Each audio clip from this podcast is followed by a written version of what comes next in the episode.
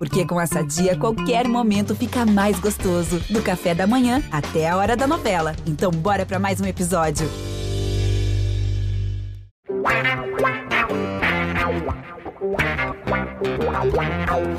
Pelé, dois na barreira, correu, o rei atirou. Gol! O cara marcação, sambou pra lá, sambou pra cá, botou na frente a bola. O time sempre chegando a chance de mais um gol. Gol! Neymar pode bater de primeira.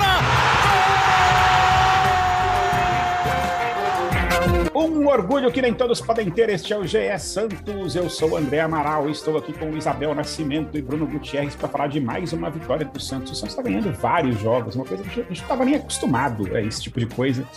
O Santos engatar sequências de vitórias, vários resultados bons. 4 a 1 no Cuiabá, segundo lugar no Campeonato Brasileiro. Indo direto ao ponto, Isabel Nascimento, é para se empolgar ou é para manter os, os pés no chão? Isabel Nascimento, a maior e melhor youtuber santista de todos os tempos. Bom dia, boa tarde, boa noite, Amaral, Bruno. Nossa, eu acho que assim, agora a gente começa a se empolgar por algumas razões, né? Claro que o Santos não é, nossa senhora, essa máquina vencedora, vice, vice do brasileiro. É muito louco, né? Que a gente pensa, é, só depende da gente. Tá na Libertadores do ano que vem e de fato é uma loucura mesmo pensar nisso. Mas eu acho que dá para se animar com alguns pontos, sim. É claro que não dá para se animar, não, ah, é o Bustos ou esse time achou. Não, mas eu acho que, e nem, né, nossa, é agora, agora que o Angulo vira atacante. Não, mas eu acho que algumas peças que a gente viu ontem são extremamente importantes, e até a gente sabe que Batistão fez uma excelente partida, Rodrigo Fernandes também, mas além dos dois, eu fico muito feliz por mais uma partida boa do Velasquez, né? O Santos precisa de banco, então acho que além da gente ficar feliz com o time, com quem foi bem, tem essas outras peças que fizeram partidas seguras que a gente precisa, então foi um Santos ofensivo, foi um Santos dinâmico, foi um Santos veloz, sem contar com o Ângelo. Isso que é muito legal. É ver que o Santos aos pouquinhos está tendo banco também ofensivamente. A gente vai falar bastante aí de todo mundo dessa partida, mas assim, que baita jogo do Batistão. Parecia que ele tinha 19 anos, veloz, driblador, é, fominha, mas com o Santos que precisava de um cara desse, né? Fominha na medida certa, porque não era tanto um, um Marcos Leonardo que estava aparecendo, um Santos que entra com três centroavantes e termina um jogo sendo marcado gols por quatro centroavantes diferentes, né? Foi o Batistão, foi o Marcos Leonardo, foi o Angulo e foi o Juan o último gol. Então, assim, bem feliz. Eu acho que o Santos está começando a firmar uma proposta de jogo dentro e fora de casa extremamente diferentes, né? Fora de casa, a gente tem até sono muitas vezes. O último jogo foi duríssimo. Meu Deus, o Amaral não estava aqui com a gente no, no podcast, mas eu quase dormi vários momentos do último jogo do Santos da Sul-Americana. Um jogo muito duro de assistir. E ontem, finalmente, um jogo gostoso de ver. E um Cuiabá que não é pouca porcaria, né? Eu acho que também dá para a gente falar que o Cuiabá é um time que estava fazendo jogos bem interessantes no Campeonato Brasileiro.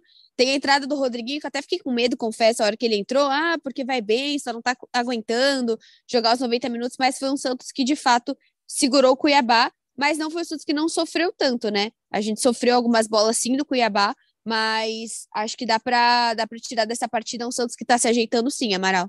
Eu acho que é, é bem por aí também, Isabel. Acho que é um time que está se ajeitando acho que mais comemorar segundo lugar, porque eu de novo continuo falando que esse não é o campeonato que o Santos vai disputar, o Santos vai disputar talvez ali um G6, talvez um Até porque os gigantes não acordaram ainda, não né? Acordaram acho que a gente ainda, pode assim, a gente pode falar que os três que em geral todo mundo julga que pode ser, né, campe... ganhar esse campeonato, né? Flamengo, Atlético e e o Palmeiras são os três gigantes que ainda não, não embalaram nesse campeonato Exato.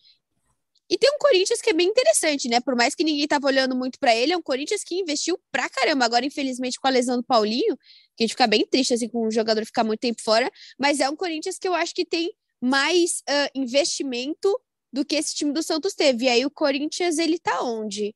Corinthians tá na, tá na Sul-Americana, na Libertadores? Eu não lembro. Tá na Libertadores. Tá, tá na Libertadores, Libertadores ainda. Deve passar para a segunda fase. E tem o São Paulo certo. também, que tem um, evento, um elenco bom, enfim. Então, acho que eu acho o Corinthians mais constante do que o São Paulo, sabia? Não, Mas bom, vamos, vamos, ver se o Bruno quer falar alguma coisa. Pois Às é, né? ele o Bruno quer... também tem direito, tadinho. Bruno Gutierrez estava na vila ontem, Bruno? salve, salve, Amaral, Bel, todos que acompanham aqui o GE Podcast. Estava, estava assim, Amaral, acompanhei lá ó, o Santos contra o Cuiabá e é mais ou menos o que eu disse na, na nossa análise né, no GE. O Santos é um outro time quando joga dentro da Vila Belmiro. É incrível, né? É, como são propostas bem diferentes dentro e fora de casa. É, dentro de casa é um time que agride o adversário, que gosta de ter a bola, que tem paciência para tocar, para encontrar espaço, que pressiona, que tem ali um certo controle do jogo, enquanto fora de casa ele acaba mais se livrando da bola, dando para o adversário e jogando ali por uma bola para conseguir o resultado, né? É, mas é bom, né? A gente gostaria de ver o Santos jogando mais vezes como joga dentro da Vila Belmiro e menos vezes como joga quando vai viajar, né? Como, por exemplo, o jogo da, da Universidade de Quito, o jogo do União La Calera.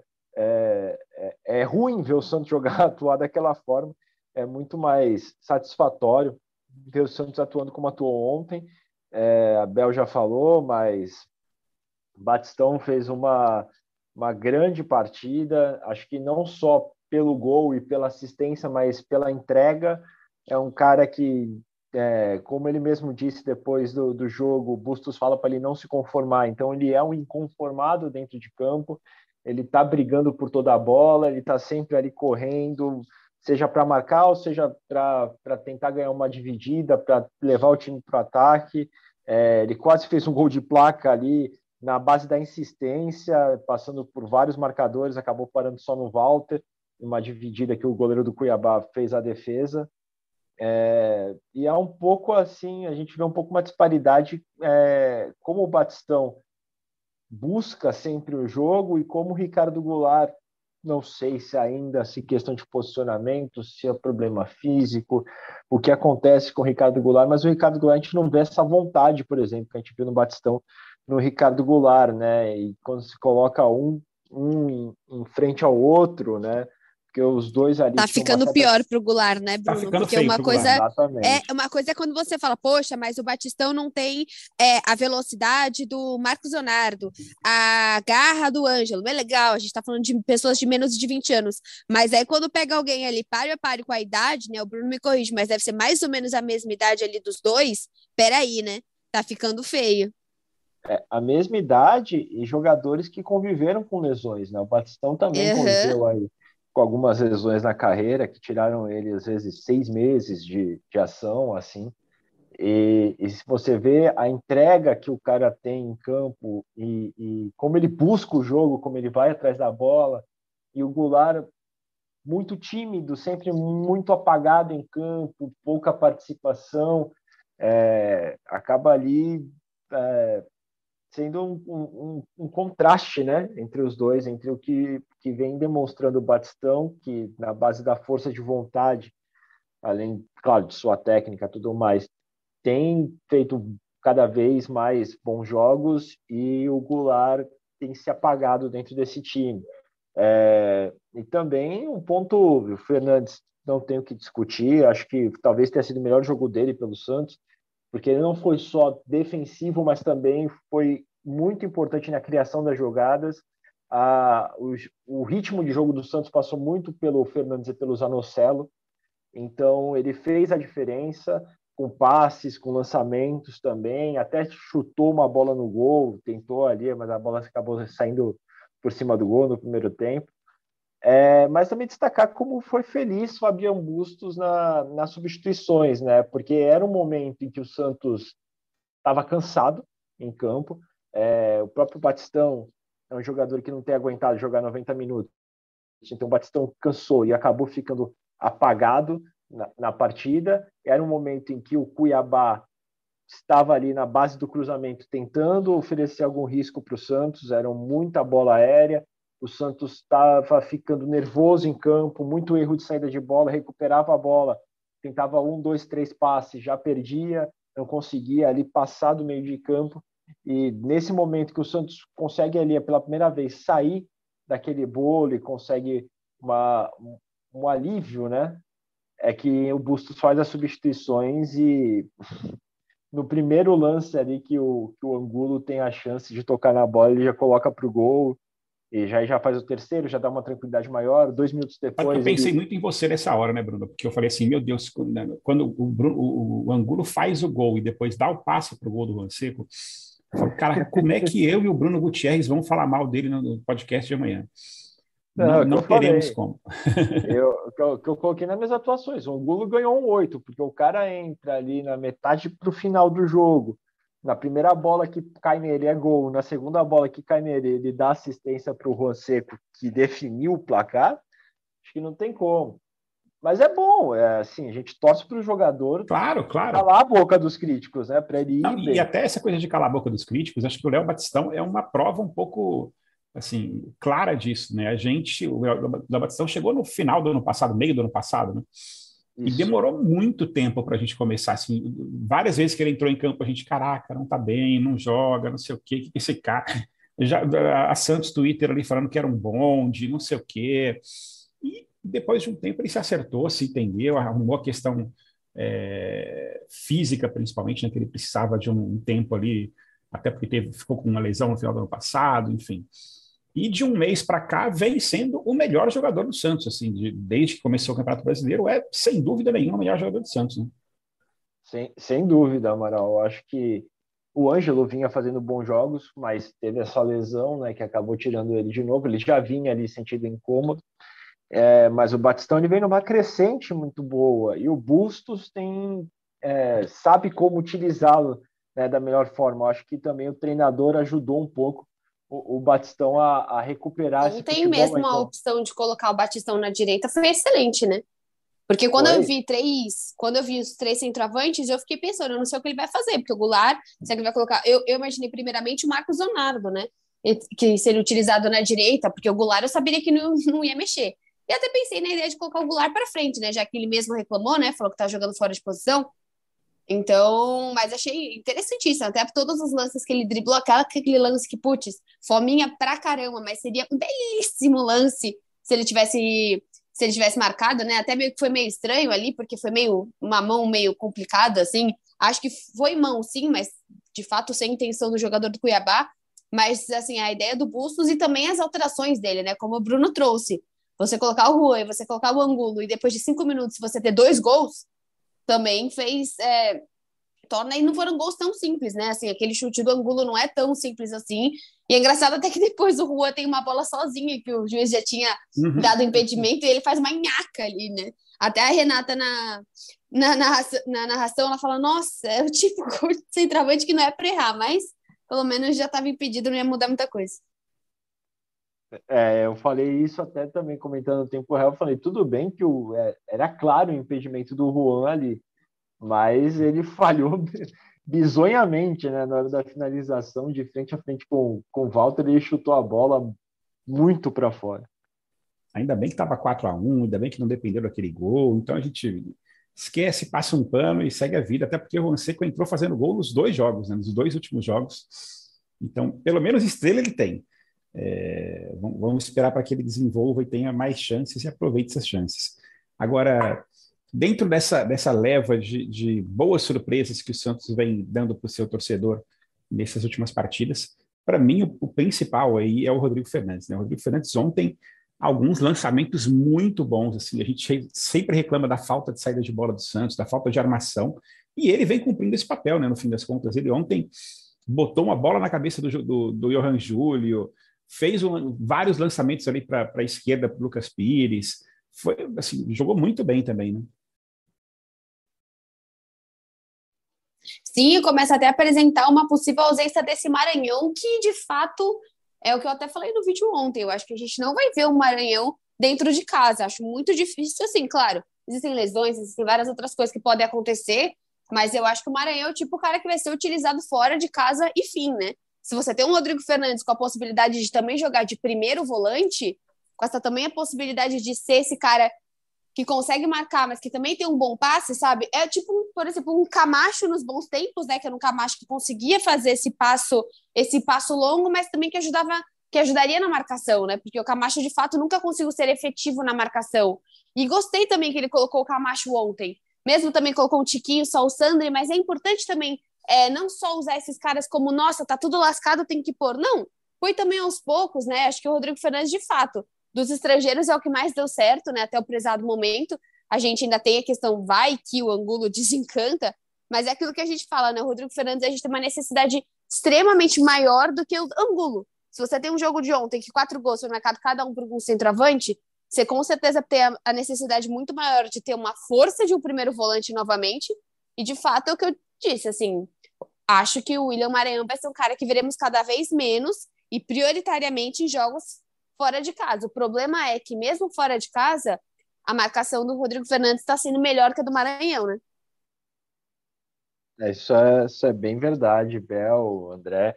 O, o Fernandes, ele, ele é, é engraçado que, assim, ele é um volante uruguaio, ele tem muito daquela coisa da raça uruguaia, de chegar junto, de estar tá ali mordendo o calcanhar do adversário, de ser bem pegador, mas ao mesmo tempo ele tem o, o outro lado né, do futebol uruguaio mais recente, né, que é um lado muito técnico, né, que, que a gente vê nessa, nessa escola do Tabares, digamos assim, né, do, do futebol uruguaio. Então ele tem um bom passe, ele tem uma visão de jogo, ele fez belos lançamentos, como o próprio Amaral falou, ele colocou a bola na cabeça do Johan Julio, que o Johan não conseguiu finalizar tão bem, e o Wagner acabou pegando, mas é, é uma grata surpresa, né? É, é um jogador que se adaptou. Ele também deu entrevista no, no final da partida, na zona mista, na Vila Belmiro, e ele falou né, que está se sentindo bem, está tá cômodo dentro do Santos, está se sentindo adaptado ao futebol brasileiro e que ele quer aproveitar essa chance, né? Vale lembrar que ele tem contrato só até o fim do ano por empréstimo e que se o Santos é, quiser ficar com o jogador, ele vai ter que desembolsar aí uma graninha, né, junto ao Guarani do Paraguai para permanecer com o Fernandes, mas acredito que assim como o Zanocelo, né, que vive uma situação parecida, só que o contrato do Zanocelo é até o meio do ano que vem, né, por empréstimo, mas são jogadores que acho que o Santos deveria se investir e desembolsar aí uma grana para ficar com os dois. É, Amaral, só para completar, até o Johan Julio ontem, que é jogou bem, né? muito criticado, fez uma partida honesta, fez, foi uhum. bem, assim. É, jogar bem é demais, né, Mara? Fez uma é, partida é, ok. Assim. foi a okay. bola na cabeça dele, ele entregou pro Walter, né? Ele tava ali numa posição daquela cabeçada, que era uma, uma baita oportunidade, mas é, é, também acho, acho que dos jogos dos Mares o pior. E, é, e é um ele, cara... ele mostra a correria, né? Ele tem ali aquela correria dele, ele rouba a bola, que é uma coisa importante para o Santos também nesse, na, na, nesse momento, né? Que tem uma defesa fragilizada, todo mundo que puder ajudar ele na marcação. E ele ajuda bastante também, está sempre correndo, está sempre para lado para o outro. É, mas, assim, tecnicamente ainda, como, como diriam os, os nossos amigos do, do, do, do, novo futebol, o gesto técnico do Johan Júlio não, não é tão bom assim, né? É, mas ontem, ontem eu gostei que ele deixou de ser tão tímido quando tem a bola. É, ele nos últimos jogos ele foi muito jogador que pegava a bola e corria para trás. Mas agora ele já começou a olhar para frente, já começou a tentar uma inversão de jogo. É, teve uma bola que ele foi para cima do marcador, até conseguiu levar dois marcadores do, do Cuiabá na velocidade, né, correndo, sendo vertical e, e jogando junto com o Lucas Pires.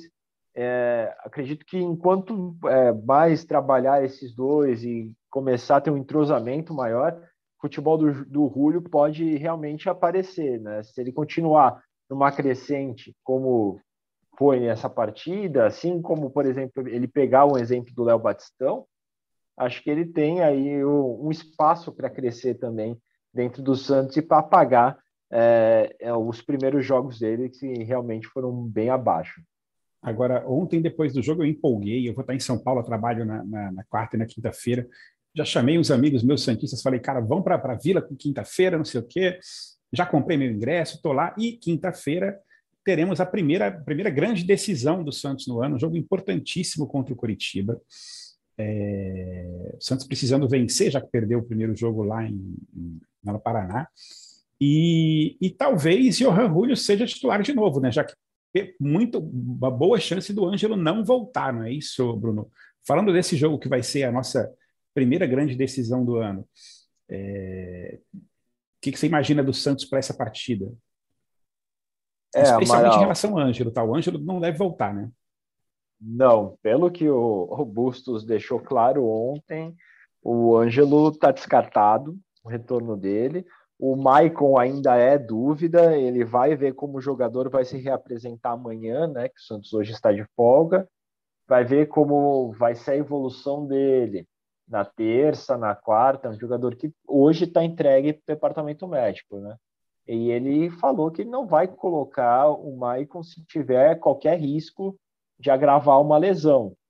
Então eu já também colocaria o Maicon assim como tá bem próximo de ser descartado também para esse jogo e que o Velasquez seja mantido no sistema defensivo.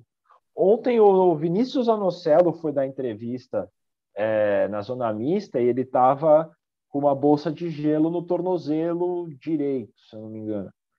É, mas acredito que tenha sido algum inchaço ali de jogo, alguma pancada que ele possa ter sofrido. Acredito que ele vá para campo. É, acho que o Santos vai ter ali uma formação bem próxima do que a gente viu nesse domingo contra o Cuiabá.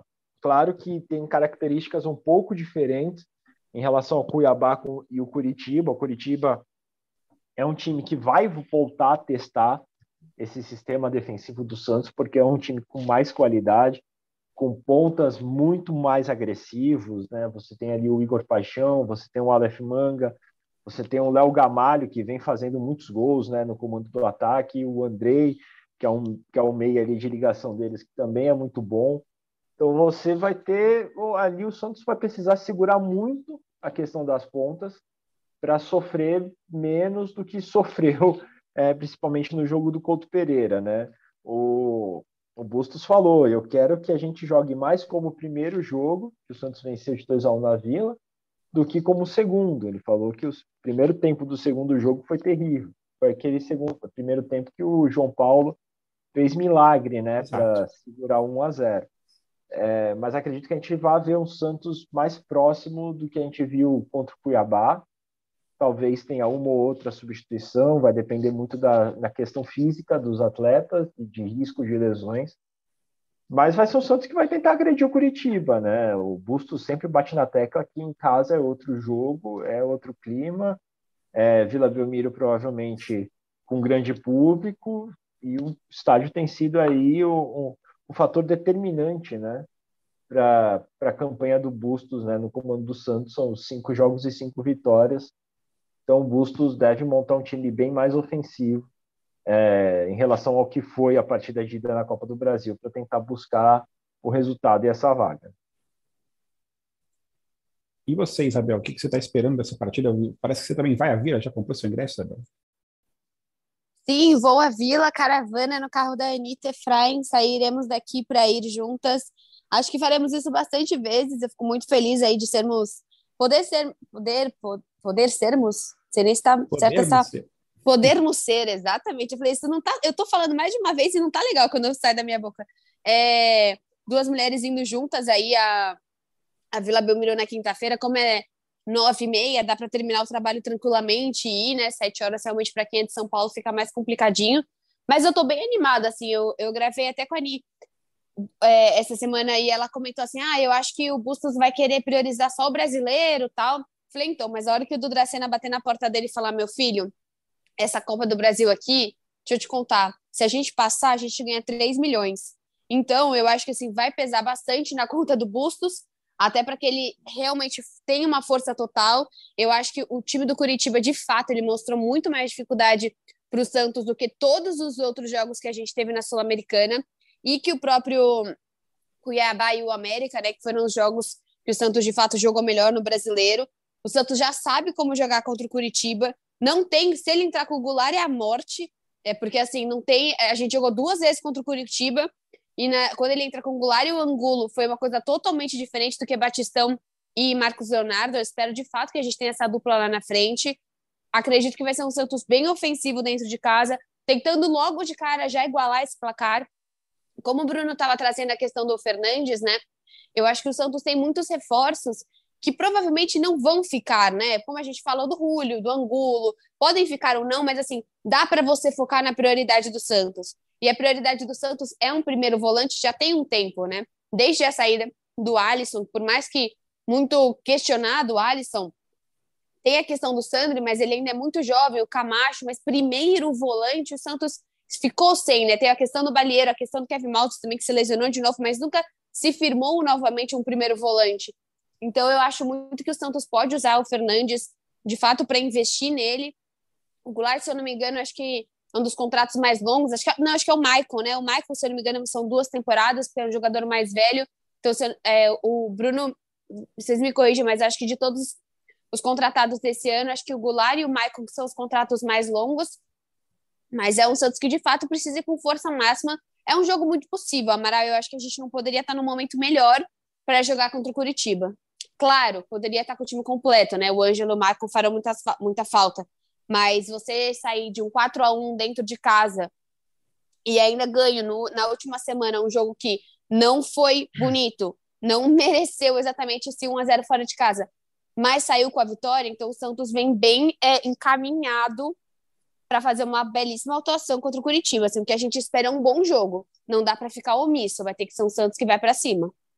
E, e, vale lembrar, Bel, Amaral, quem está nos ouvindo, que assim, o Santos voltou para casa na sexta, né, treinou tudo mais, jogou com Cuiabá, hoje folga, volta a treinar na terça, o jogo é na Vila na quinta. O Curitiba hoje está em Santa Catarina para pegar o Havaí, depois vai enfrentar uma viagem até São Paulo. Então vai ser um time que chega teoricamente mais cansado, né? Porque o Santos, enquanto Curitiba está jogando, o Santos está descansando e o Santos não tem que enfrentar uma viagem. Então, teoricamente, né? Teoricamente sempre é uma vantagem que o Santos também tem para essa decisão, né? Quinta-feira na Vila Belmiro. É, e uma sequência que o Santos vai ter agora de vários jogos em casa, né? Vai ter esse jogo agora contra o Coxa, depois joga fora de casa contra o Goiás, depois emenda é, dois jogos da Sul-Americana e um jogo do Brasileiro em casa. Né? São os jogos, dois jogos do Brasileiro, são quatro partidas em casa seguidas. É, eu, são... é em, em, o Ceará, entre aspas, né, que vai ser na Arena Barueri, mas com o mando do Santos, claro. Eu estou ansioso para ver esse jogo também da Arena Barueri, porque é, aquela, aquela velha discussão que a gente tem sempre de, pô, tem que mandar mais jogos em São Paulo, tem que mandar mais jogos em São Paulo. Não temos mais o Pacaembu, então a alternativa que restou foi a Arena Barueri. Quero ver se a torcida do Santos vai botar ali gente, muita gente nesse jogo, se o Santos continuar nessa boa fase, porque ontem o público foi meio decepcionante na Vila, né? 7 mil pessoas com o time é, do jeito que está jogando e que está, é, enfim, ganhando a confiança da torcida, achei um público baixo, né? Eu sei que é o público tradicional da Vila, mas 7 mil pessoas. É o Dia das Mães também, né? Eu acho que também é um, tem isso, um também tem isso, verdade.